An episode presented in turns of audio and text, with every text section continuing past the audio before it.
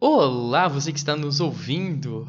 A gente vai começar agora mais um Arc Design by Grupo Lurge, uma conversa bem tranquila e bem descontraída sobre um pouquinho de arquitetura, design, construção civil, também algumas questões de urbanismo e outras coisas que a gente pode falar aqui de maneira mais tranquila. Meu nome é André Dalla e bem-vindo e bem-vindo a mais um Arc Design.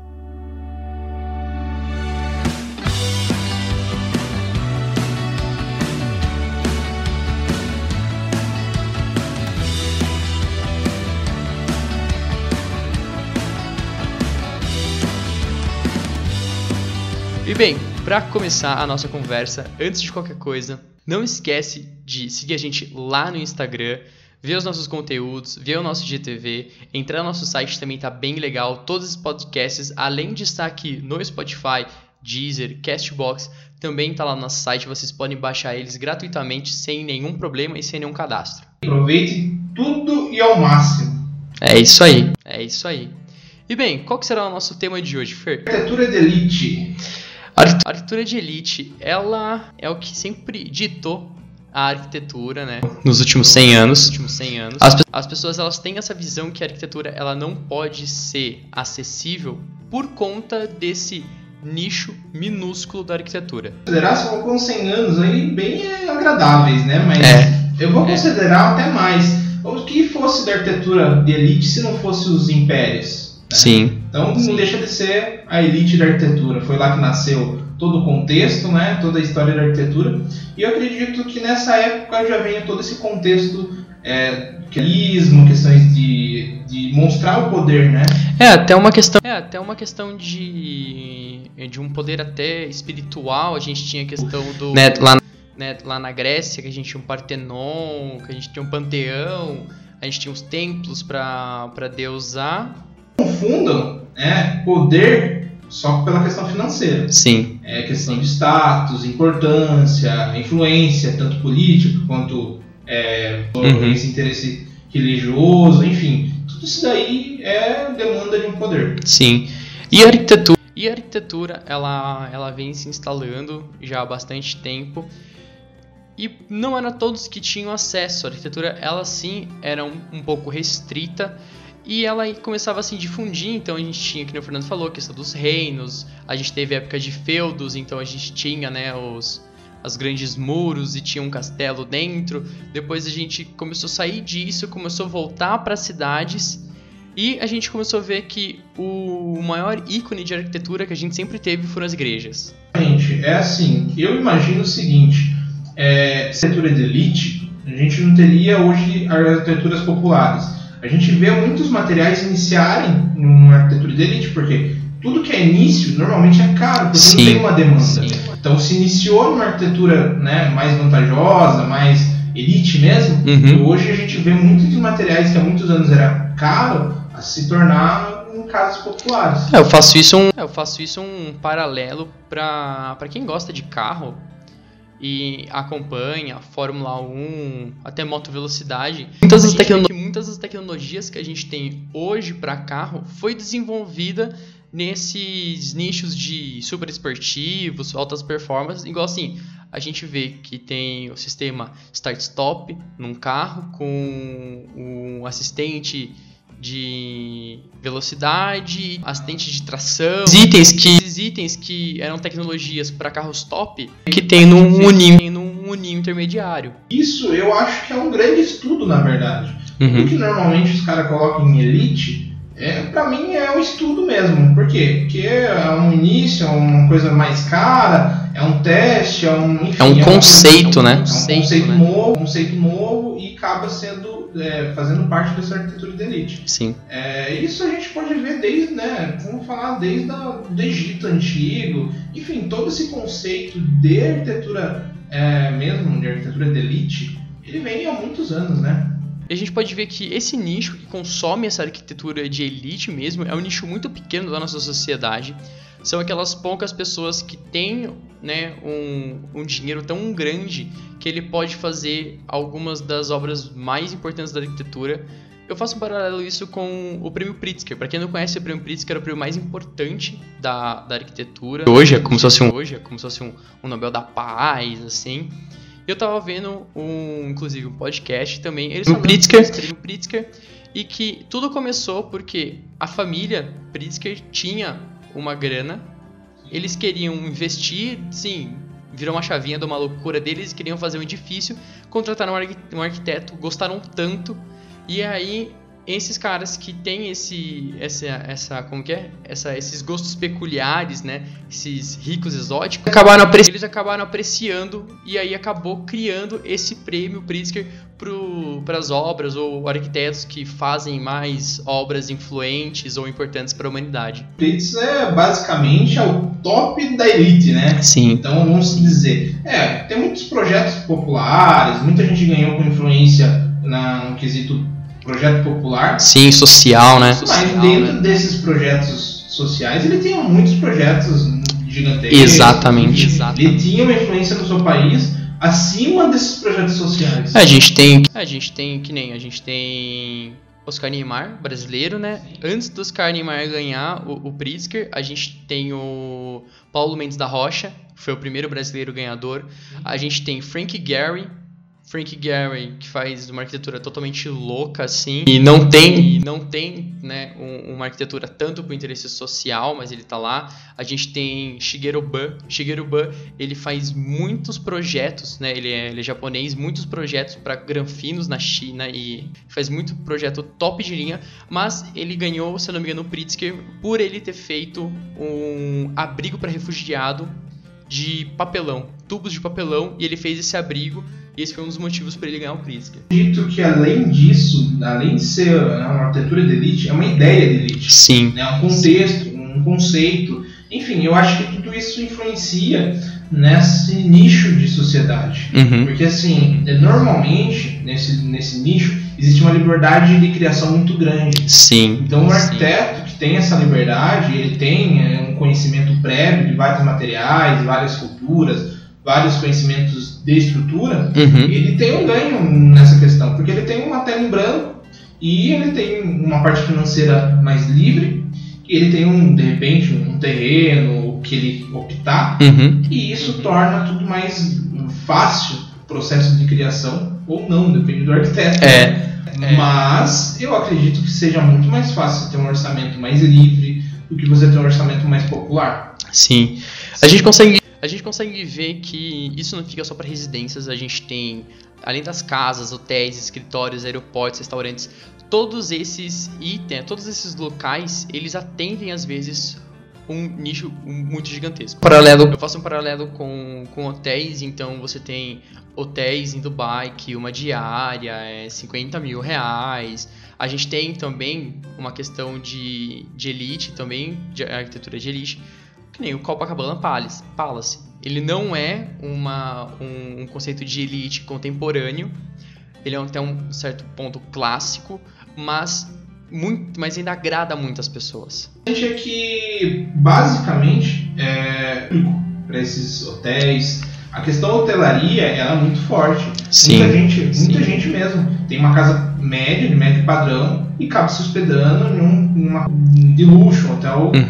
e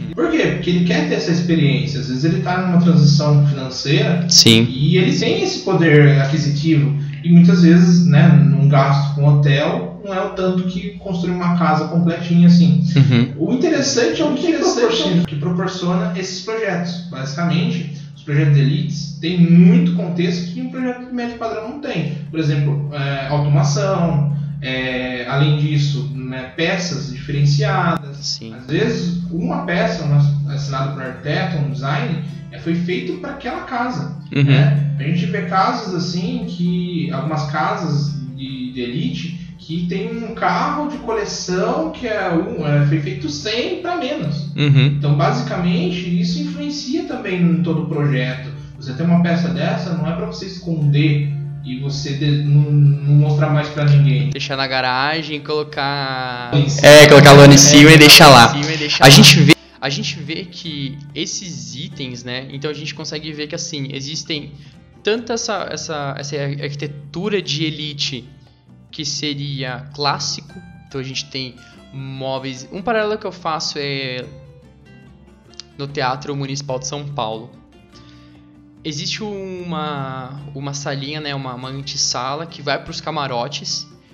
E é muito engraçado porque ao lado nessa, nessa salinha, assim, no canto, tem uma mesa, duas cadeiras. Seria uma mesinha de centro, assim, com duas cadeiras e tudo mais. E um presente de um rei do não sei aonde, da, do milênio tal, e que não sei o que. Você vê que é um, é um item até que é simples, ele é bem ornamentado. É de elite. É de elite, ele é de luxo, né? Foi entregue pro estado de São Paulo e tudo mais. E também a gente tem, às vezes, aquele design muito mais minimalista. Não, porque não chega a ser aquela questão de ser decorado ou não. Mas você vê a sofisticação do design, essas linhas mais contidas, um pouco mais sóbrio só que você acaba percebendo que toda essa grana é, de investimento, ela vai tanto para o desenvolvimento da peça, né, da sua volumetria, e pro também para o material. Né? Às vezes não pode ser um material nobre que nem ouro ou prata ou não sei o que, mas às vezes é um, é um aço de alta resistência com não sei o que das quantas. É as características de uma arquitetura de elite. Ela é muito clara, né? A partir de ser uma coisa financeira também, uhum. mas você chega, por exemplo, numa residência que é alto luxo, é, fica muito claro que, é, todo esse quesito financeiro e também a, que, a questão de acabamento das peças. É Sim. muito mais fino, Sim. muito mais é, todos os sentidos. É, muitas vezes uma peça popular ela pode ser disfarçada numa peça de melhor padrão, uhum. mas esse de alto luxo, basicamente você chega numa casa você sabe todas as características que tem de alto luxo. Sim. Então, basicamente, a gente vê de longe uma casa que tem todo um refinamento diferenciado, que tem uma estética diferenciada, tem um processo de criação diferenciado. Uhum. Então, basicamente, é o que eu falei, é um processo de conceito diferente, ideias diferentes, e a partir do momento que a gente tem liberdade para criação, para um, né, um projeto em uma tela em branco mesmo, Sim. torna isso um diferencial gigantesco. A gente pode ver na, nessa, nessa nossa conversa que, que a, assim, a elite, o que dita ser uma arquitetura realmente de alto nível, é o acabamento. É o nível desse acabamento. A gente pode observar que em obra, às vezes, construir uma casa de médio padrão é o mesmo valor construir uma casa de alto padrão. O que vai isso em termos de é, construção mesmo, né? Obra. O que vai definir que vai ser muito mais caro é acabamento. Vai ser o porcelanato que você colocar, a torneira que você vai colocar, qualquer tinta que você vai pintar. Vou fazer um comparativo do iPhone com o Xiaomi. a gente vê muito por aí que, por exemplo, a gente tem uns softwares muito parecidos hoje em dia, né, para fazer um comparativo com as casas de alto luxo ou de, de elite, né, como a gente está chamando. É, a gente tem um iPhone que ele tem todo um desenvolvimento, ele tem todo um processo e ele tem um acabamento bem luxuoso, vamos dizer assim, Sim. cores diferenciadas. E a gente do lado tem o Xiaomi, que ela, a própria empresa, ela se declara um processador, é, um processador potente, um, uma utilização de software potente, Sim. porém o acabamento deixa a desejar pelo preço. Então, basicamente, é, é um comparativo que a gente faz. A gente né, tem uma arquitetura de elite. Uhum. Todo o contexto de ter um iPhone é um diferencial, né? Eu, apesar de não ter um iPhone, a gente percebe toda a divulgação e tudo mais. Uhum. E a gente tem o Xiaomi, que é, tem toda essa potência, porém deixa a desejar em alguns quesitos. Não, não consigo comparar a questão preço, conceito, uhum. enfim, por isso que a gente fala, não é só financeiro. Exatamente. É uma ideia, um contexto, um conceito, um desenvolvimento, um, um uhum. gasto a mais para você pensar com aquilo ali e levar em frente. Às vezes o desenvolvimento demora anos uma arquitetura melhor uhum. e também uma construção melhor, umas dimensões maiores do que uma arquitetura mais simples, né? E é legal que nessa, é legal que nessa comparação, né, entre o iPhone e o Xiaomi, que a gente consegue ver que o Xiaomi, né, dependendo do modelo, ele pode pecar um, um pouco em acabamento, só que é legal que ele otimiza, ele investe no que é realmente é necessário.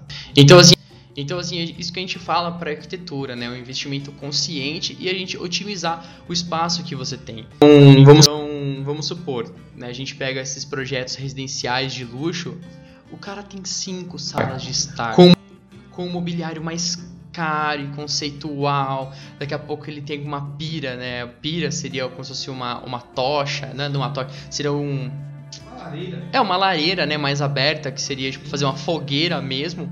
Então, você vê e fala assim, cara, seria muito legal ter. Mas não vai fazer diferença na minha vida agora. Então o que, que dá pra gente fazer? Cara, otimizar. Meu, eu gosto de receber amigos. Cara, vamos otimizar. Integra a sua cozinha com sua área gourmet. A gente vai ter uma área né, sociável muito maior.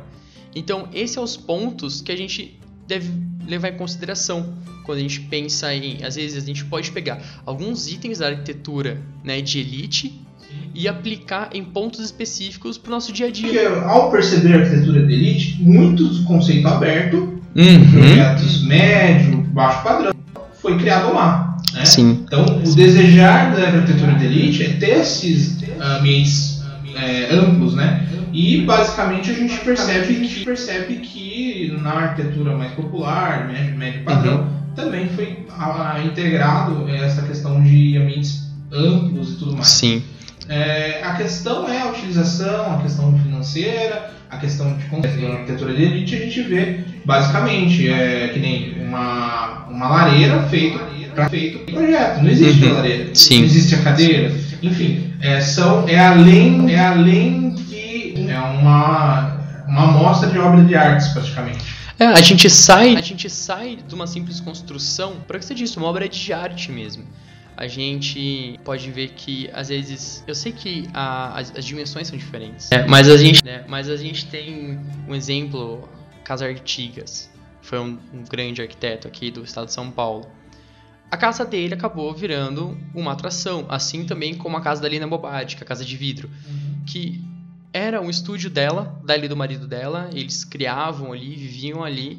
Só que na pra época, né, era um nível de sofisticação que hoje você pode visitar, é um local de arte, né? Tá tudo em exposição, você não pode tocar em nada, porque é tudo extremamente exclusivo. É justamente esse ponto que é interessante na arquitetura de elite. É, não é apenas morar.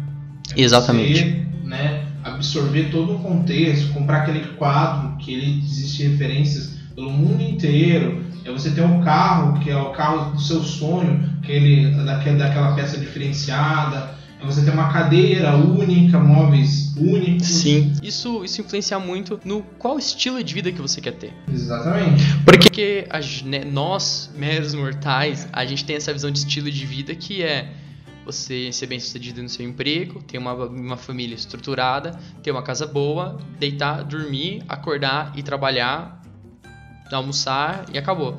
E a gente pode diferenciar isso na sua casa. A gente pode, às vezes, mudar as coisas de lugar, colocar um outro quarto, um outro ambiente para uma outra questão X e a gente acaba mudando. Então, o projeto se torna único porque o cliente tem o desejo de ter uma vida diferenciada das demais. Sim. E às vezes também, às vezes pelo alto poder aquisitivo, né, pensando pela linha do cliente, às Uhum. vezes ele não pode possuir as coisas no mundo externo. Então vamos dizer, ah, o cara gosta muito de futebol. Nem sempre ele vai poder ir no estádio assistir com o povão, que acho que talvez às vezes seria o sonho dele. Mas Uhum. ele quer um cinema dentro da casa dele, para ele reunir os amigos e assistir o futebol Sim. que ele tanto gosta, uma Copa do Mundo. Então, às vezes, ele, o que ele abdica da vida dele para ter uma, uma questão financeira melhor, ele tenta impor isso na casa dele, Uhum. ele também ter uma vida de qualidade Sim. e também poder possuir e usufruir do que o mundo proporciona a gente, mas muitas vezes ele vai poder sair como meros mortais igual a gente. Então, assim, isso influencia, por exemplo, um jogador de futebol, né? querendo ou não, o cara tem que sair com um monte de segurança. Ah, um presidente, né? ou um rei, ou enfim, diversas celebridades. Uhum. Às vezes a arquitetura de elite vem nesse sentido também. A necessidade da pessoa ter uma qualidade de vida, mesmo estar cercado de segurança, cercado de barreiras. Eu acho que tem um lado humano também, Sim. né? não é uma coisa só material. Eu acho que também, por exemplo, vamos voltar lá para o Império Romano. É, o Império Romano se desenvolveu muito nesse sentido isso. É, existia o imperador, ele tinha que mostrar o poder dele, e acho que na época o poder dele mostrava o respeito que deveria ter sobre ele. Então o que, que ele Uhum. fazia? Ele fazia um grandes monumentos para basicamente mostrar o poder que ele tinha. Fazer um obelisco Só- 100 metros. É, só que eu acho que é uma coisa bem, bem simples. Não estou dizendo que hoje o cara quer mostrar o poder. Não, Uhum. quer usufruir de uma, né, de uma sociedade estando dentro da casa dele. Sim. a gente pode ver que, né, a arquitetura de elite, ela tem um programa de necessidade muito diferenciado para o que a gente convive, né? A gente conversa que às vezes a gente pode ter um cliente um pouco com condição financeira um pouco mais elevada e a gente não vê necessidade de ter um quartinho para empregada e tudo mais. Em uma arquitetura de realmente de elite, você ainda mantém essa necessidade, porque às vezes não é só um único empregado. Basicamente, também a gente vê que é uma arquitetura de elite é, a, a, área que antes que a gente, meros mortais, utiliza como cozinha muito, na arquitetura de elite a gente vê mais funcionários utilizando. Uhum. Então isso modifica toda uma metodologia de projeto, né? Então a gente vê uma área mais social sendo mais utilizada, como jantar, é, área, área de externas, áreas de lazeres, e a área de cozinha, áreas de serviço. Ela volta a ser de serviço, né? Exatamente. Então a utilização modifica todo o contexto. Não quer dizer que vai ser pequena, vai ser menos prevalecida, não, mas é um processo diferente, onde é, é, as pessoas que utilizam esse espaço é uhum. é totalmente diferente de uma arquitetura mais tradicional, mais médio padrão. A gente está falando de uma arquitetura de elite, não é nem de alto padrão, é elite mesmo. Sim. A gente está falando das referências das referências da arquitetura. É, a gente está falando de coisas que você fala, pensou, ah, quero um vão de 25 metros na arquitetura mais média, alto padrão, isso se torna inviável financeiramente. A gente está falando de uma arquitetura de alto de elite, que, o cara, que os caras sonhar, a gente pode fazer. Hoje Sim. em dia, a tecnologia ajuda e influencia nesses quesitos. Então, o programa de necessidades, voltando no contexto de programa de necessidade, ele tem essas influências. Então, o gosto da pessoa, mesmo que aquilo fique muito caro, desde que ela queira pagar, uhum. não, vai, não vai influenciar. E isso é muito legal para o arquiteto, porque muitas vezes ele nunca fez isso. Uhum. Então é um desafio, é um estudo novo, é uma prática nova, de repente uma tecnologia nova, uma busca por uma tecnologia nova. Às vezes nem existe a tecnologia, precisa ser inventado. Enfim, é por isso que a gente fala que a arquitetura de elite, né, desde o começo do papo nosso aqui, ela é um desenvolvimento inicial de tudo que existe no mercado hoje, desde um piso até grandes vãos, se não tem um mercado para isso, não existe um, um porquê de, de, inventar. Então a arquitetura de elite ela incentiva todo esse contexto. A gente vê, fazendo um paralelo com a questão de estádios, que eu falei de futebol, da pessoa usar, antigamente os estádios eram muito simples. Né? Uhum. Hoje em dia você vai no estádio, você vê chão de mármore, você vê coisas que 37 camarotes é, exclusivos. É assim, não é só o estádio, foi um exemplo. Mas você vai num evento, onde tem um evento que é um pouquinho mais, né, tem uma área VIP, uhum. que ela é mais vantajosa. Tem, tem, até mesmo os lounges nos aeroportos, né? Para aqueles clientes que sempre utilizam as companhias aéreas, com frequências vão acumulando milhas e tudo mais. Tem todo um sistema lá, um, um programa que eles têm, onde você não precisa ficar esperando no aeroporto, numa poltrona desconfortável. Eu tenho um paralelo disso de uma amiga da minha mãe contando para ela que ele tem um primo com uma empresa e tudo mais. E que ele chegou no, no aeroporto, ele mostrou o cartãozinho preto para para uma funcionária, a funcionária guiou ele até um, um lounge onde tinha comes e bebes à vontade, internet, poltrona, áreas para fazer videoconferência. Então, assim, esses lugares eles acabam atendendo essa demanda. E isso também a gente vê dentro dos próprios aviões, né? A gente tem aquele, aquela, como que é? A, a classe A, que, meu, enquanto você vai na econômica, apertada, com mais dois caras do seu lado, mas pelo menos tem um filminho, a poltrona do cara deita, faz massagem, vem um jantar de um chefe com uma carta de vinhos maravilhosa e tudo mais. É, o interessante desse papo é que a gente não quer diminuir ninguém. Sim. A gente quer é, mostrar que ter uma coisa de elite, né, é, tendo desde arquitetura ou qualquer outra coisa, ela influencia em outros processos, né? Uhum. A gente falou do processo de desenvolver para uma casa de elite e conseguir utilizar depois é, alguns é, itens para as casas mais populares. Exatamente. E isso né, é a geração de emprego, é, é em tudo. Você tendo, né, vamos dizer, no sonho, no melhor sonho do mundo, é ter 80% da população brasileira com uma arquitetura de elite. Uhum. Imagine como que vai ser a qualidade de vida das pessoas, como que vai ser a qualidade de vida das residências, né? a qualidade das residências, no caso, e como que vai ser o desenvolvimento te tecnológico do país, uhum. a questão do poder financeiro das pessoas, isso falando tanto do empregado até do próprio dono. Então, assim, é, muda todo o contexto. Então, assim, quanto mais poder tem aquisitivo, Uhum. isso se emprega na questão de moradia, isso se emprega na questão do, do- da qualidade de vida. Então, modifica tudo. Então, a gente não quer diminuir ninguém falando Não. desse tema. A gente quer falar que é importante é, estudos base- baseados numa arquitetura de elite e aí é importante dar continuidade nesse processo. É, porque a gente pode ver que, que muitas vezes é, essa arquitetura de elite, ela chega num, num ponto do design que ninguém gosta. Só aquelas 25 pessoas do círculo social da pessoa que fez o projeto. Mesma coisa que a gente fala assim, putz, você vê desfile de moda, umas roupas nada a ver, sabe, umas coisas meio feias. Você vê aquelas marcas caríssimas, de luxo e umas roupas horríveis. Por quê? É um nível de design que não é pra agradar todo mundo. Exatamente. É um nível de. Além de sofi- sofisticação, qualidade, exclusividade. Existe até uma, uma comunidade já que é o pessoal do hype, né? Tem até um, um canal grande no YouTube que fez aquilo lá quanto custa o outfit. Então você tinha tênis de 5 mil reais, você tinha joia, você tinha camisa de 3 mil reais. Esses absurdos porque realmente não é para população, para grande massa, mas também a gente consegue ver que, né, pelo menos a gente tem uma marca principal lá que é a Supreme, que são é, uma camisa extremamente básica, extremamente caro. Você vê que o design dela acabou influenciando outras 15 marcas de roupas que tá acessível a gente e a gente acabou utilizando algo extremamente parecido. Além disso, eu acho, né, refletindo sobre essa conversa, a gente vê, imagine você vivendo todo mundo igual, todo Uhum. mundo com a mesma questão financeira, com todo mundo no mesmo condomínio, com casinhas iguais. Eu acredito que todo mundo é, sonha com uma casa de elite. Mas se não for de elite, que seja de um padrão alto. Uhum. Por quê? Porque isso influencia no sucesso que você fez na sua vida.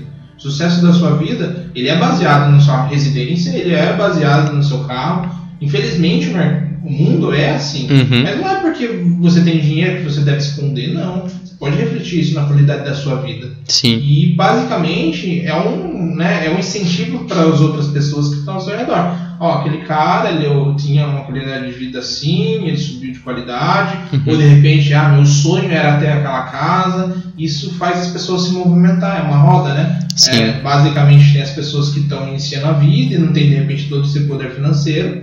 E só que essas pessoas têm o sonho de construir algo melhor e isso vai rodando, rodando até chegar o cara que paga todas as contas Uhum. e tem aquela casa dos sonhos.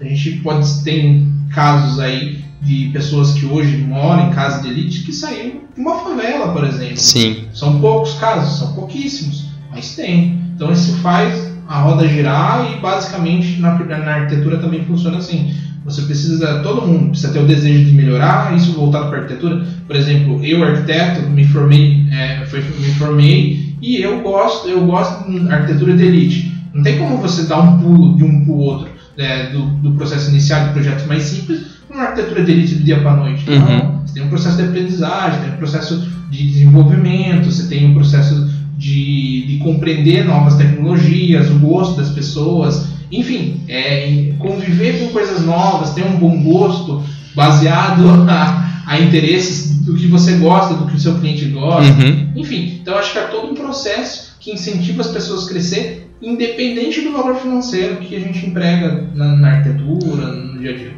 A gente pode ver que o para a arquitetura, né, os arquitetos eles precisam entender qual que é o nicho da sociedade que eles, que eles querem atuar. Claro que todo arquiteto, todo estudante, toda pessoa que cogita nessa área da construção civil quer trabalhar com bom, com melhor, com mais caro e tudo mais. E às vezes a gente acaba vendo que não é necessário. Porque às vezes a gente acaba vendo que. A, a, a gente acaba percebendo que a gente começa a ser egoísta. Não, eu só quero fazer pro cara que tem grana. Mas beleza, e todas aquelas outras pessoas que realmente precisam? O cara não precisa. Ele já tem tudo do bom e do melhor. A gente pode começar a pensar mais nas pessoas que precisam e também nessa faixa que a gente tinha comentado já em, em outro episódio, que é a faixa intermediária das pessoas, né? Essa faixa da, da classe média que está descobrindo agora que eles podem contratar um arquiteto, eles podem ter qualidade de vida, eles podem realizar o sonho deles. Então a gente consegue ver que a elite ela é chamativa, é bacana, é um sonho fazer um projeto gigantesco. Mas a gente pode ver que a gente consegue se realizar às vezes, não com pouco, mas com uma felicidade sincera. Aquela coisa, né? Atingir um objetivo que a gente quer traçar. Uhum. A gente traça o objetivo, né? Seja arquitetura de elite. Às vezes, numa arquitetura de médio padrão, você consegue empregar coisas de elite, não necessariamente porque é caro, mas por causa de uma ideologia, uma ideia, Uhum. um contexto. Enfim, eu acho que é o objetivo que você põe na sua vida, tanto do arquiteto quanto do cara que quer construir a casa. Basicamente, é, a gente acredita que o processo é natural. Não adianta eu ficar acordar todo dia e falar, ah, vou fazer um projeto de elite. Uhum. Às vezes não acontece. Então são coisas que a gente é um processo natural. É, muitas vezes você chega lá porque ou você é muito conhecido por um N motivo, ou porque você trabalhou muito com aquilo ali e chegou no ponto que você desejava. Uhum. E a gente pode ver isso que, que acabar refletindo, né? As setorizações né, das casas de, de, grande, prada- de grande padrão para baixo padrão, elas acabam se divergindo. Geralmente a gente não tem, né? Pelo menos nos grandes projetos de referência que a gente tem, não tem a fachada com depois a parte lateral, depois escrito e você entender que ah, ali já é a área gourmet. Não. Às vezes a gente vê que essas casas né, de, de grande elite e tudo mais, geralmente é um pavilhão, é um volume único, onde dentro dela acontecem essas setorizações e você não tem uma fachada propriamente dita ou uma área de trás propriamente dita. Você pode ver que é um único elemento e que tudo aquilo está priorizando a vista para o local, a vista para o seu entorno. Então a gente tem grandes arquitetos que geralmente fazem essas casas mais pavilhão, mais abertas e tudo mais, e as pessoas criticam, né? Nós mero mortais. Mas cadê a privacidade desse lixo? O arquiteto foi burro, que não sei o que, só um cliente idiota vai querer. E na verdade, a questão de privacidade, ela não fica por conta da casa, mas por conta do terreno, por conta do seu entorno. Às vezes você tem toda uma vegetação em volta dessa sua casa, que faz parte do seu terreno, ela faz o papel da privacidade. Naquele local, você pode ser quem você quiser. Você pode realmente viver com mais tranquilidade. Um paralelo que eu faço é com o banheiro da casa do Clodovil. A gente tem uma. Se não me engano, até tem a foto dele no banheiro. Assim, é, um, é uma área de mata. Tem umas pedras assim, vegetando todo que lado. Tem um banheiro no meio do lugar. Por quê? É um local onde ele pode ser quem ele quiser e fazer o que ele quiser. Então a gente pode ver que às vezes isso não se encaixa para nossa realidade. A gente pode implementar algo parecido, às vezes, assim, bem de modéstia à parte, colocar uma clarabóia, uma iluminação zenital, alguma coisa desse gênero. Às vezes a gente pode colocar um, um jardim dentro do banheiro para a gente né, conseguir compor o local. E é exatamente isso que a gente está trazendo dessa arquitetura exagerada. Você não precisa ter uma área de mata nativa para você usar o seu banheiro. Pode ser um pequeno jardim, já faz toda a diferença. É, a gente consegue perceber também que é, toda a questão que a gente falou de estilo de vida e tal influencia nesse quesito de setorização também. Então, por exemplo, tem casas em campo de golfes. Uhum. E isso influencia a escolha do projeto, ela é mais livre também aonde vai ser. Então essa questão também dos quartos, muitas vezes esses quartos eles não têm uma barreira de muro. Isso traz uma natureza para dentro de um quarto, uma iluminação diferenciada, até arquitetura de alto padrão, que tem essa questão de limitações, barreiras. Agora a questão da, de uma arquitetura de elite, muitas vezes nem barreira tem. Ou se tem uma barreira, é um processo mais natural, né? Um, né? Você falou, uma vegetação, um processo de caminho que a vegetação compõe. Uhum. Então, essa, esses quesitos são interessantes. É, toda a setorização da casa em si, a localização, é, tudo envolve e proporciona esse interesse também. Eu tenho um exemplo muito bom, porque uma vez eu estava discutindo com o meu pai. O meu pai ele é entusiasta nessa área da construção e tudo mais. Ele é metido besta, que ele manja de alguma coisa e tudo mais. E é engraçado que uma vez ele trouxe para mim, falou assim: "Nossa, olha esse arquiteto e tudo mais, ele é incrível". E eu fui ver, assim, o projeto era legal, era legal, sim, de um luxo tremendo, só que era apenas uma arquitetura mais comercial. É o que a gente tem em grande parte do mercado, assim, não é nenhuma crítica, meu, é super bacana.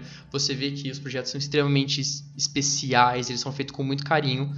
Só que quando eu tenho essa parte de referência, a parte da, da, do, da, a parte da sofisticação fala um pouco mais do que do próprio luxo em si ou dessa questão de ostentação.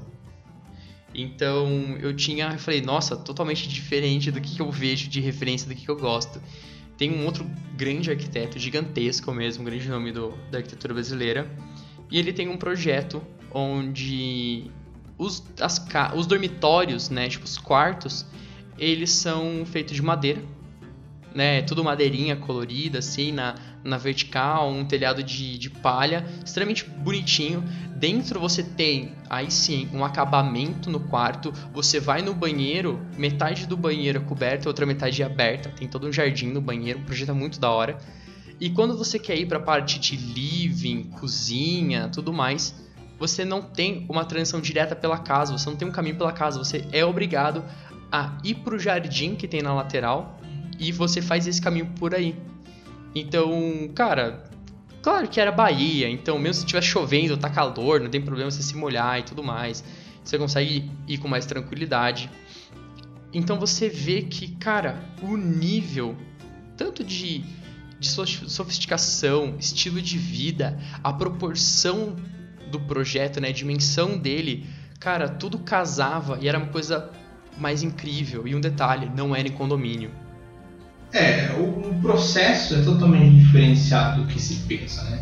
É aquela questão, às vezes é muito baseado em teste, aquilo ali pode ser um teste inicial, é, mas o cara que, que queria aquilo ali, uhum. ele quer bancar aquilo ali, é um sonho dele, de repente o, o arquiteto propôs e ele topou, então a gente vê muita iniciativa baseada nesses projetos de elite, por exemplo, uma porta que enfim, gigantesca. Sai do padrão de 2,10. Exatamente. E você vê que os batentes são extremamente finos, né? Hoje a gente vê esses vidros que eles se tornam blackout do nada, a partir de um controle. É, não é do nada isso. Tem que ter uma iniciativa, tem que ter um comércio, tem que ter né, uma necessidade de produção disso. Então a gente vê que o mercado, nesse sentido, existe consumo. Uhum. Então por isso que a gente também está vindo batendo esse papo sobre a arquitetura de elite, não só baseado na arquitetura de elite, baseado no contexto de usar, e aplicar em projetos, às vezes um, um quesito pontual, não falar, ah, vamos folhar de ouro a casa e falar que é de elite. Não, não é assim. Senão vamos falar, vamos abrir um, vou pegar um cofre e falar, olha o cofre de elite daqui. Se for assim, funciona assim as coisas. Mas uhum. não, arquitetura, né, principalmente a arquitetura de elite, é, às vezes tem coisas excêntricos, enfim, tem coisas tudo que é lado. Uhum. Experiências diferentes, é, materiais diferentes, postura diferente. E até a questão de bairros, se você for ver. Às vezes um bairro de elite não agrada todo mundo. Uhum. Vezes o cara precisa de uma casa, uma casa de campo, mas não deixa de ser elite. Sim. Porém, a gente vê que existe uma, uma, uma distribuição localizada dessas casas de elite pela questão de segurança, muitas vezes. Às vezes você quer deixar tudo aberto e tal, mas a questão da segurança impede. Uhum. Ah, tem que fazer portão, enfim. Aí começa a se pensar naquela questão de qualidade de vida. Né? Tem muita gente que fecha a casa inteira, parece uma gaiola. E muitas das coisas dessa liberdade, de transição e tal, ela está relacionada à qualidade de vida. Quem que Sim. não quer pegar, entrar na sua casa, colocar o carro onde quiser ali, não precisa trancar, não precisa fazer nada, vejo lugares, condomínios, que deixa a bicicleta no, no meio do caminho. Isso eu já acho impressionante. Imagina uma arquitetura de elite. Você deixa o carro, o seu Porsche ali, sei lá, fala um carro mais. Né, tem, tem carros até mais luxuosos. O cara não se importa com isso. Exatamente. A gente consegue ver que muito que o local que as, que, a, que as coisas estão inseridas, elas acabam permitindo que alguns desses itens aconteçam. Mas não é também só por causa disso. A gente pode sim, né, no que você contratar um profissional, você pode falar assim, ó, putz, eu queria minha casa aberta, eu queria tranquilidade, mas eu queria segurança. Se você contratar um profissional de qualidade, ele vai fazer para você uma fachada totalmente fechada. Ele vai fazer um projeto onde o interessante é ter esse contraste da fachada, que é totalmente fechada, para um ambiente totalmente aberto para o seu interior. Então, às vezes, assim, a gente pode investir numa certa segurança, a fachada não ter janela, ser algo meio escondido. A gente investir também numa segurança no perímetro para poder permitir que na hora que as pessoas entrem, elas falam assim: "Meu Deus do céu, não era isso que eu esperava aqui". Isso é legal, esse choque. Então a gente tem essas possibilidades, a gente tem essa oportunidade que às vezes é um querer semelhante do que a arquitetura de luxo tem e você consegue aplicar. É um contexto interessante, apesar de não ser uma residência de elite e tudo mais, mas é um, do, é um projeto do grupo SP, né? É um projeto do, do Álvaro Pultoni, né? Que a gente que eu conheci, é, no Morro do Querosene. É muito interessante que na visitação que a gente fez lá, ele falou o seguinte, né? Para quem não conhece, dá uma procurada aí. É, basicamente é uma casa de pré-moldado, né? Tudo em concreto. E a gente tem um portãozinho todo furadinho, né? Vermelho, um vinho. E você consegue. É, isso cria uma transparência para dentro da casa que, apesar de ser pré-moldada, tem muito vidro. Uhum. Então ele pega e vira para a gente e fala assim: é, perguntaram, né? Tava no contexto, ah, mas é questão de segurança. Apesar de ser um morro do querosene, ter né, uma situação meio complexa de segurança também, tinha, ele virou e falou assim: quem quiser entrar nessa casa vai ficar até constrangido. Porque basicamente quem passar aqui na rua vai ver. Porque toda essa transparência era localizada em uma, basicamente numa biblioteca que existia dentro da casa. Só que assim, né, o cara vai entrar aqui para roubar o quê? Se for ver, tinha TV do cara, era um telão. Um telão tipo projetor. Tem coisas para roubar. Uhum. Só que assim, foi roubado uma vez? Nunca foi. Até o dia que eu fui lá, pelo menos. então, assim, são coisas que a gente acha impressionante, né? Ah, o projeto, bem estudado, bem, né? Mesmo tendo uma transparência, muitas vezes a pessoa traz segurança para ela de acordo com o projeto. Uhum. Então, tem os projetos que podem ter barreiras, limitações, que transformam a sua casa mais visada, e tem o oposto também. Deixa visada, é, todo transparente e acaba ficando cada vez mais visado ou vice-versa. A gente tem uma, uma questão também que a justamente já estava conversando, que é de localização. A gente vê que os projetos de extremo luxo, né, de elite mesmo, eles não estão localizados em, em condomínios. A gente pode ver que às vezes é, é área de bairro mesmo, pode ser bairro nobre, como não? Às vezes a gente pode ter um, que nem aconteceu aqui em Sorocaba, né? Onde está localizada a Universidade de Sorocaba, né? A, a, a cidade universitária. Um grande arquiteto da é, modernista paulista, Décio Tosi, ele fez uma casa, né? Tipo escondida, né? Do de toda toda a civilização, tava bem no meio do mato, assim. Tinha um, eles represaram o mar, então tinha um lago artificial, todo bonitão. E depois disso, a família vendeu o terreno, se desapegou, tudo mais. A fundação do Aguirre comprou o terreno. Eles descobriram sem querer que tinha aquela casa ali. Então a gente consegue ver que às vezes a gente tem essa arquitetura de elite, a gente tem esses grandes casarões, essa coisa extremamente sofisticada no meio do nada, porque serve como refúgio realmente. Então às vezes o cara ele tem uma casa super da hora no condomínio, ele pode ter um apartamento super da hora em São Paulo, só que chega um momento que ele fala assim, cansei, quero relaxar. Final de semana ele vai para esse local aqui, para essa casa, nessa casa de campo que tem uma arquitetura muito mais sofisticada do que de ostentação e ali é o ponto de paz dele. Aquela coisa, não é porque é de elite, uma arquitetura de elite, que basicamente é para ser mostrada também. Né? Uhum. Então existe esse paralelo, né? Nem tudo que é elite que os caras querem apresentar, né? Os caras querem. As, as pessoas de elite quer ficar mostrando, demonstrando povo, pro povo como se fosse um troféu. Nem Uhum. todo mundo pensa assim. A gente pode ver também que as dimensões de um projeto de elite, a elite mesmo, ele é muito maior. Ele é muito gigantesco. A gente tem até agora os novos lofts, estúdios minúsculos, minúsculos em São Paulo, não sei o que das quantas. uma coisa meio elite, né? É, é, assim, às vezes o... tem questão, querendo ou não, assim, tipo, da área ser super valorizado, metro quadrado ser caro mesmo, tudo mais. Mas aí as pessoas a necessidade de morar ali pra ter um status, pra mostrar que é bem de vida e tudo mais. Só que quando a gente vê os grandes arquitetos que trabalham para essas pessoas, né, esse nicho minúsculo de elite mesmo, são construções de no mínimo, no mínimo assim, o mais pobrezinho deve ter uma casa de 300 metros quadrados, construído. É, e aquela coisa, né, se a gente for pontuar o que, que direciona uma arquitetura de elite, a gente pode relacionar com certeza os top aí, qualidade de vida, né, a questão de, de poder usufruir melhor, né, que como a gente falou nesse, nesse podcast, e, basicamente, o que mais que a gente pode pontuar a gente, Exclusividade. Exatamente. Ter um, uma linha exclusiva de qualquer coisa que seja, desde uhum. um carro até uma peça decorativa. E, às vezes, né, o local é uma exclusividade. Sim. A localidade, enfim. São coisas que traz né, esse nicho, um diferencial exclusivo que não tem como a gente é, discutir outra coisa além uhum. disso.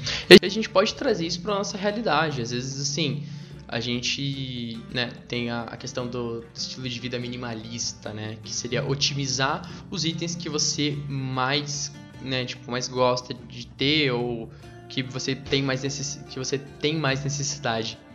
Vem toda uma questão econômica também, isso já não eu não entendo muito, mas a gente pode ver que às vezes você não precisa ter um, sei lá, um sofá extremamente caro, pode ser um sofá bom, né, intermediário. Você não precisa ter a tinta mais cara na sua parede. Pode ser aquela lá que conseguiu fazer o seu papel, conseguiu pintar, deixar o lugar com uma personalidade, mas o que realmente o cara precisa é da televisão. Então, entre escolher os materiais mais caros, para as religiões. Hã? Exatamente. Você, em vez do cara pegar todos os materiais mais caros para compor toda a sala, ele usou os materiais mais custo-benefício, intermediários, e ele fez um bom investimento na sua televisão. A gente pode aplicar isso para nossa realidade. Então, às vezes, assim, você não tem a necessidade de ter um aparador caríssimo. Você pode pegar um móvel mais em conta ou até pegar um planejado, mandar fazer, às vezes não é sim, do melhor puxador, não tem necessidade de ter o melhor puxador do mais caro. Você pode ter aquele que atende as necessidades e você acaba pegando esse dinheiro e revertendo em outra coisa. Às vezes você pode pegar numa cama box melhor para você, você pode acabar revertendo isso se você quiser para um sofá. Às vezes o sistema de som do home theater do cara é muito mais importante para ele do que realmente ele ter um, um ar condicionado de uma linha X, que é inox e que não sei o que no quarto dele. É, é aquela coisa, né? Você ter o necessário para você que é do seu gosto, que é do seu. Você que nem a questão da TV. Ter o prazer de ter a TV dos seus sonhos. Sim. De repente ter a geladeira dos seus sonhos. Não necessariamente fazer né, toda a composição. Uhum. Aí que a gente entra no quesito mais elite mesmo a gente pode ver que nesse caso né, não seria um consumismo desenfreado e também não é uma necessidade tosca. É simplesmente pelo por prazer da pessoa de se sentir realizado. Sim. Cara, me sentir realizado de ter a minha televisão, de ter o meu sistema de som. E muitas vezes o cara trabalhou muito tempo né, Sim. para ter aquilo ali, né, concretizar esse sonho dele. É o cara ter né, a geladeira do sonho, ter a TV do sonho, o sofá, o melhor que tem, cara ter a cama, que, enfim, que, sei lá, é a melhor cama que existe. Então muitas vezes ele trabalhou para ter aquilo ali. Sim. Então nada mais justo né, do que você transferir toda a sua parte financeira para qualidade de vida que uhum. realmente é satisfatória tanto pela qualidade de vida, pela questão financeira e tudo que demonstra isso, né? E sendo bem realista também, é, isso pode prejudicar um pouquinho a gente, né? Mas assim, às vezes você vê que o intuito da pessoa é viajar. Gosta muito de viajar, tem esse, esse sonho, tudo mais, gosta de conhecer novos lugares. E às vezes você vê que a casa dela não é a maior, não é a melhor, não é a mais bonita, o carro não é do mais novo. Só que você vê que todo final de ano ela tá indo para Europa, para Ásia, para Estados Unidos. Então também vem muito do que realmente qual é o seu objetivo de vida e qual também o da pessoa? Exatamente, o que te satisfaz? Porque é muito sim, é muito fácil a gente se perder, a gente não se conhecer. A gente tá numa cidade de consumismo onde sempre que lança um novo iPhone, você fala assim: "Caramba, eu queria ter esse novo iPhone". Mas às vezes você fala assim, cara, mas. Pô, sei lá, viajar é muito, muito mais importante do que o iPhone. Aquela coisa também, a pessoa tem muita coisa e não tá contente. Sim. Tá errado. Isso daí tá errado. Então o que a pessoa, às vezes viajar, satisfaz da pessoa. Só não precisa ser é, uma casa milionária. Uhum. Se a pessoa todo ano ela viaja para aquele hotel que ela sempre gosta, que é super luxuoso. Isso é muito melhor do que você ter uma casa luxuosa. Vezes a pessoa, sei lá, hum, né, a gente vê histórias aí, pessoas que atravessam aí o máximo do mundo para poder né, ver paisagens diferentes e são felizes da vida. Sim. Né? Inclusive eu vi histórias aí, eu esqueci o, o, o, o, o site, mas eles pegam histórias de pessoas assim que saem aí de bicicleta, com a Kombi, tem patrocinadores para isso. É, a gente, a gente tem os vídeos, né, de, no, os youtubers, né, que são os viajantes. Uhum. Então a gente você vê o cara que foi, montou a combizinha dele e vão cruzar a América. Isso é muito legal, mas você fala assim, vai, isso vem muito também do que, que é o, o sinônimo de sucesso de vida para você. Às vezes o cara, ele. Isso já aconteceu, um conhecido meu ele foi pra uma pousada, num, assim, na praia e tudo mais. E tinha um senhorzinho lá, ele começou a conversar com o senhorzinho, ficaram amigos. Ele ficou uma semana lá, depois de três dias o senhorzinho foi embora e tudo mais. Eles super conversaram, bem tranquilo e tudo mais. Depois que ele foi descobrir que o senhorzinho era um milionário da cidade. E o senhorzinho foi e deu para ele um Playstation, sabe? Por quê? Porque o moleque foi extremamente tranquilo com ele, conversou de verdade mesmo por não conhecer, mas ele acabou vendo que, mesmo o cara tendo grana, ele não precisa estar no local mais luxuoso às vezes. Às vezes ele quer só ver. Isso principalmente acontece quando as pessoas elas vêm geralmente tipo de uma infância humilde, às vezes ela quer se desligar daquilo. Então a gente consegue ver que, cara, às vezes o cliente, né, as pessoas que têm aquele mais sofisticado, em alguns momentos que eles querem desligar. Sim. É, é uma questão, às vezes, né, a pessoa só relaxar uhum. quando ela não está envolvida pelo dinheiro das pessoas, Sim. onde ela vai, existe esse interesse. Enfim, a sociedade, infelizmente, é assim. Às vezes tem o cara mais ou menos e o cara muito rico. Quem que vão dar prioridade? Porque é. financeiramente vai ser melhor local. Uhum. Isso não é, às vezes não é nem questão de preconceito Sim. É questão mesmo de comércio comercial, né? Então, o que, que é melhor para você? Muitas vezes se você deixou de optar por outra pessoa ou por outro quesito, para optar o que é melhor para você. Não uhum. acontece no mercado comercial, né? Sim. Então, infelizmente, é assim. Não tem que a gente fazer, tem que ficar falando, ah, é preconceito isso, preconceito aquilo. E também não é porque a gente está falando de arquitetura desde que a gente não faz uma arquitetura é, baixo padrão, uhum. médio padrão, de alto padrão.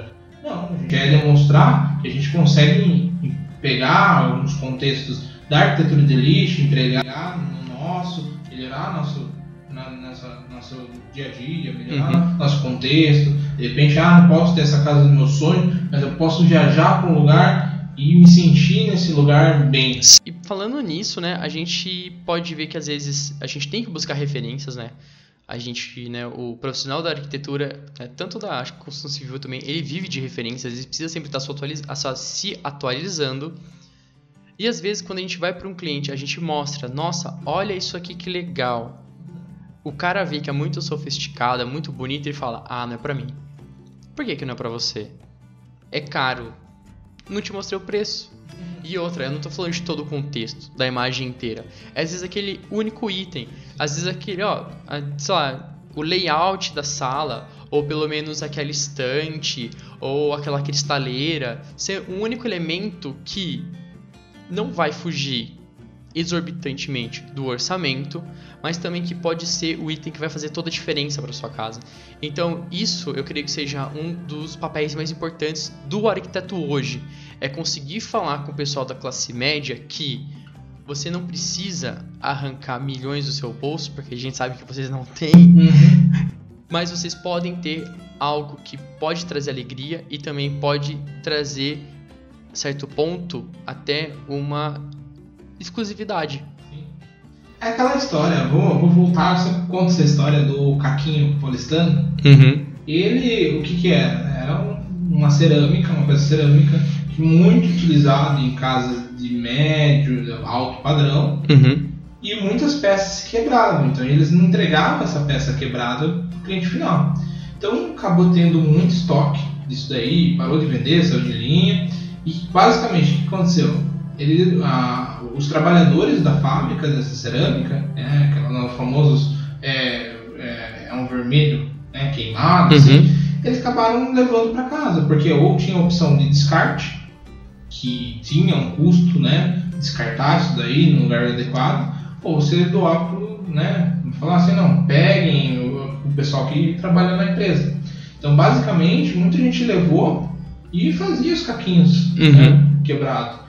Basicamente, muitos, a gente vê casas até de um padrão interessante para a época utilizar o caquinho quebrado. Sim. Então, uma, é um choque de cultura, né? Mas é, não deixa de ser o inverso também às vezes é interessante. Às vezes uhum. a pessoa ela tem uma casa de elite, mas ela quer um ambiente com simples, com simplicidade. Isso que eu, eu estava falando vinha na minha cabeça esse contraponto. É, um exemplo, crochê.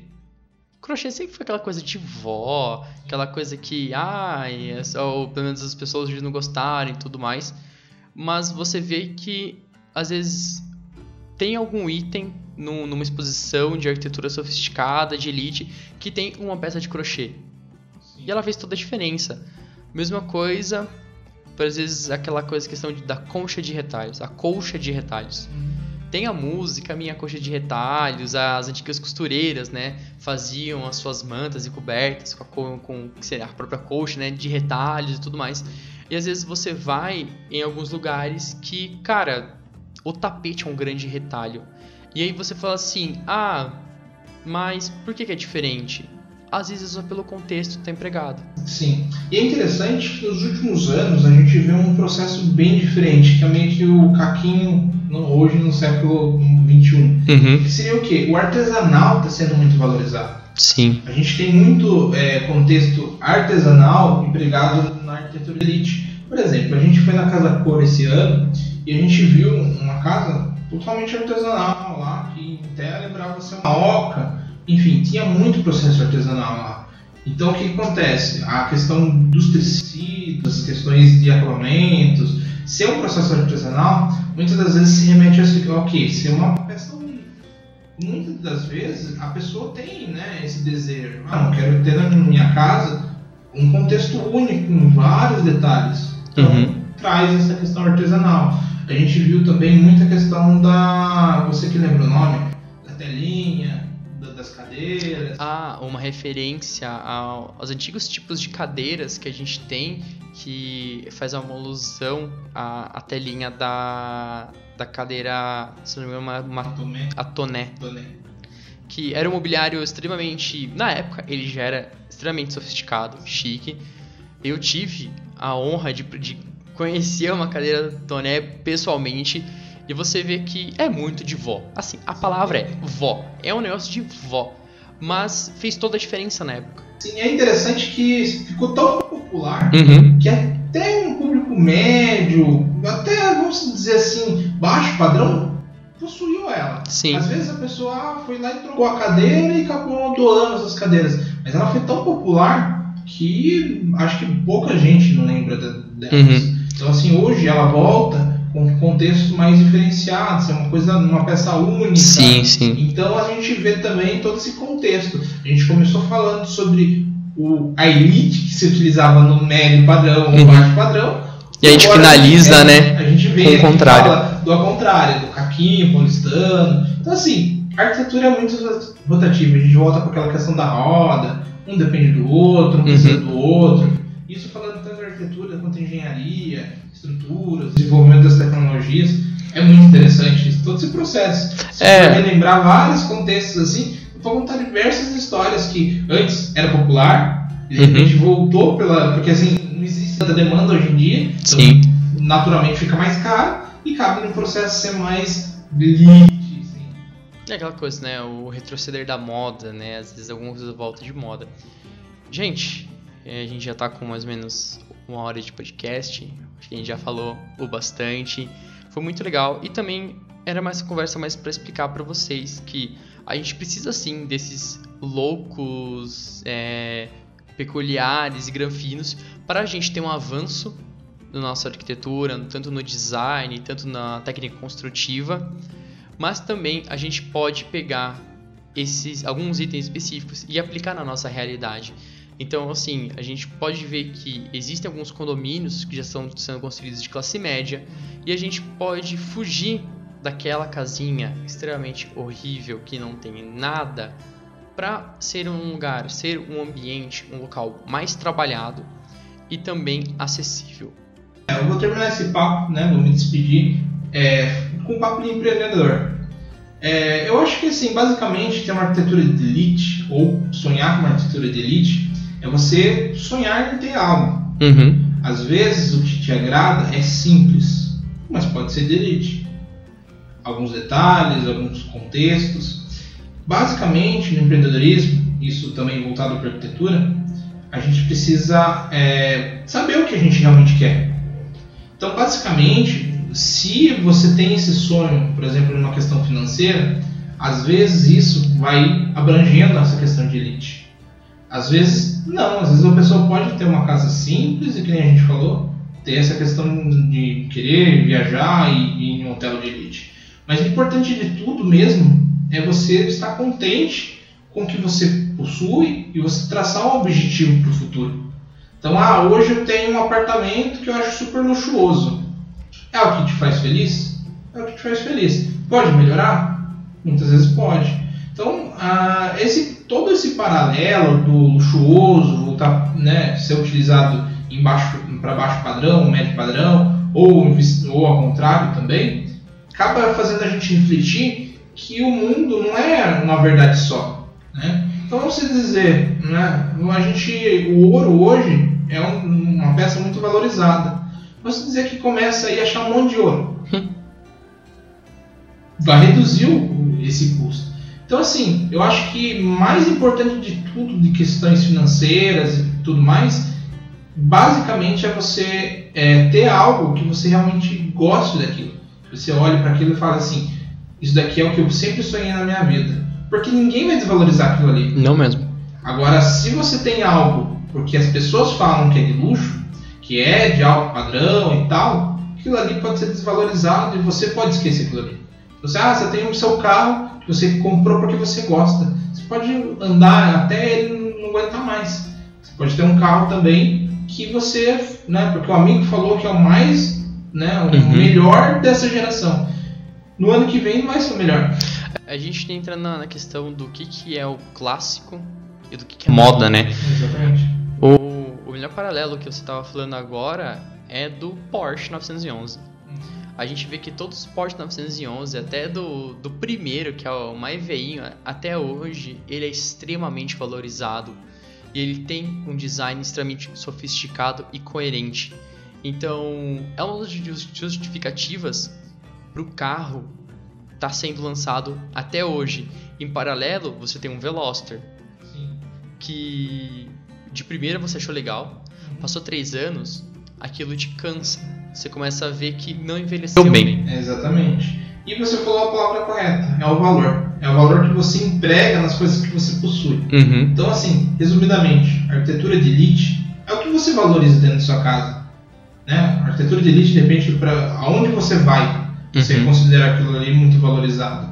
Então, é acima do valor, é acima de tudo que a gente comentou. É o valor que você emprega em tudo que você acha. Porque, assim, por exemplo, obra, uma obra de arte é o valor que as pessoas dão para ela. Uhum. Se fosse assim, seria só mais um quadro Sim. com tinta na, na, tela. Então, basicamente, é o que a gente deixa para vocês nesse podcast. Eu acho que é. A gente para por aqui, né? Já uhum. ficou bem comprido.